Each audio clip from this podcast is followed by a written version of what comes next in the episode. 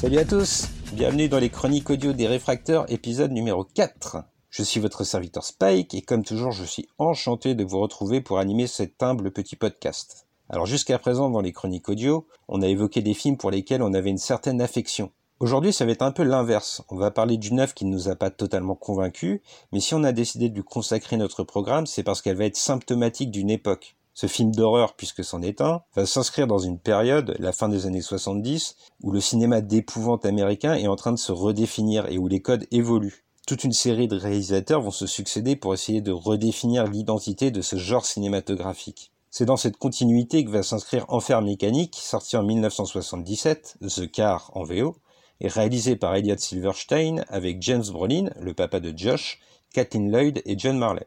Alors son histoire, elle est assez simple. C'est le quotidien d'une bourgade américaine qui va se retrouver bouleversée par une série de meurtres orchestrés par une voiture qui prend un malin plaisir à écraser tous les passants. La police va se lancer à ses trousses, mais au fur et à mesure, on va comprendre que cette voiture, elle est en fait animée par une énergie démoniaque, voire possédée par une entité maléfique. Alors ce pitch, il vous rappelle peut-être un autre film, Christine de John Carpenter. Pourtant, on a été surpris de constater, lorsqu'on a vérifié les dates des différentes œuvres, que même le roman de Stephen King à l'origine de Christine ne sort que bien après Enfer mécanique, huit ans plus tard. Il y a de quoi être troublé. On se demande même si Stephen King n'est pas tombé sur Enfer mécanique et s'il n'y a pas puisé une certaine inspiration tant les deux propositions sont assez proches finalement. Alors certes, Christine est beaucoup plus réussie qu'Enfer mécanique, mais la proximité entre les deux œuvres est vraiment troublante. Mais avant d'essayer de resituer Enfer mécanique dans l'histoire du cinéma américain et du cinéma de genre plus précisément, on va essayer de balayer quelques-uns de ces défauts majeurs qui vont vraiment entacher le visionnage. En premier lieu, il y a un certain manque de moyens. On a tendance à dire que, en termes de cinéma d'horreur, le manque de moyens justement stimule l'imagination.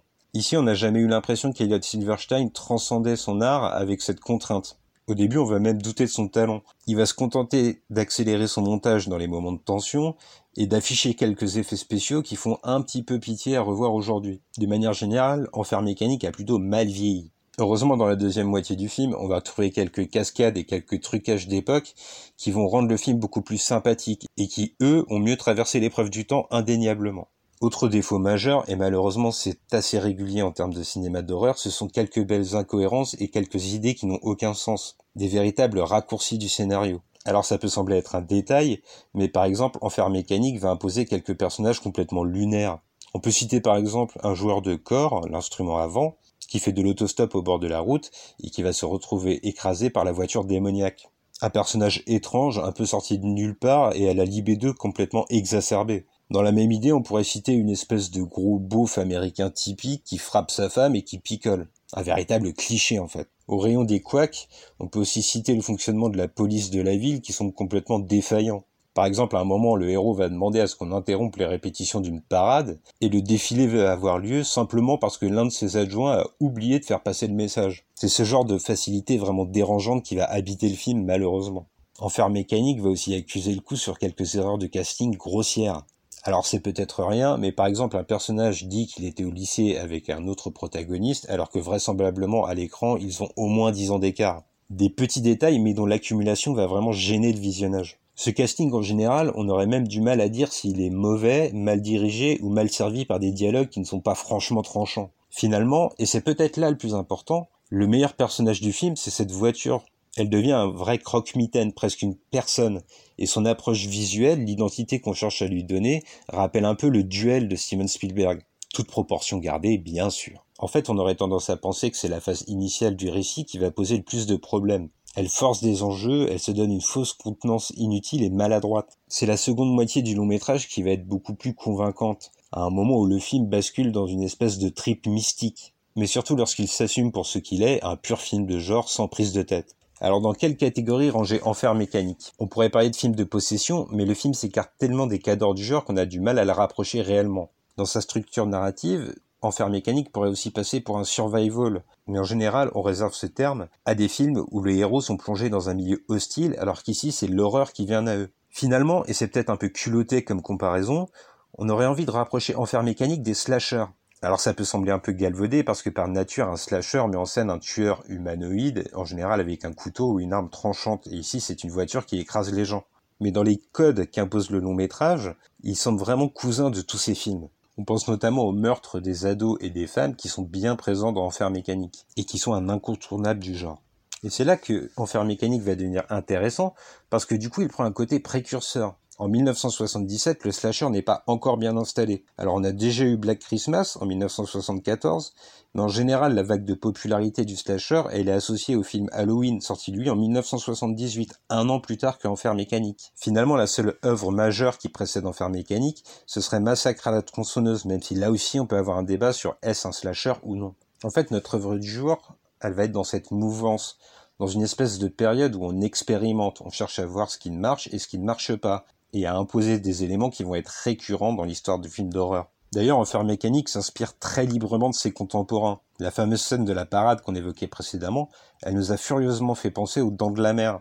Il y a cette espèce de mouvement de foule, de panique, alors que tout le monde essaye de se réfugier bien à l'abri de la voiture. Dans le processus scénaristique et dans la mise en image, la parenté va être indéniable. Mais après tout, pourquoi ne pas s'inspirer des plus grands? C'est une fois qu'on a resitué Enfer Mécanique sur la frise chronologique du cinéma qu'on va prendre un plaisir à le regarder. On va lui pardonner certaines de ses erreurs. On va même éprouver un certain plaisir vicieux à voir les différentes mises à mort, parfois un peu ridicules, mais d'autres fois vraiment inventifs. Le problème d'Enfer Mécanique, c'est que dans la proposition, on va déjà voir les poncifs d'un genre naissant. On a l'impression que le long métrage essuie un peu les plâtres et se cherche une place en fait. Comme exemple parfait de cette thèse, on pourrait évoquer le personnage principal féminin de l'histoire, qui va n'éprouver aucune gêne à se retrouver tout seul alors que la ville est terrorisée. Et bien sûr, elle va se faire punir par cette voiture folle. Il y a aussi cette façon d'imposer une fin ouverte un peu idiote, disons-le. Plus discret, mais bien présent également, il y a ces jeunes ados en fleurs qui découvrent leur corps et qui vont être eux aussi punis par cette voiture. Et on met là le doigt sur un écueil majeur en fait, Enfer Mécanique a une espèce de sous-texte religieux complètement pompeux.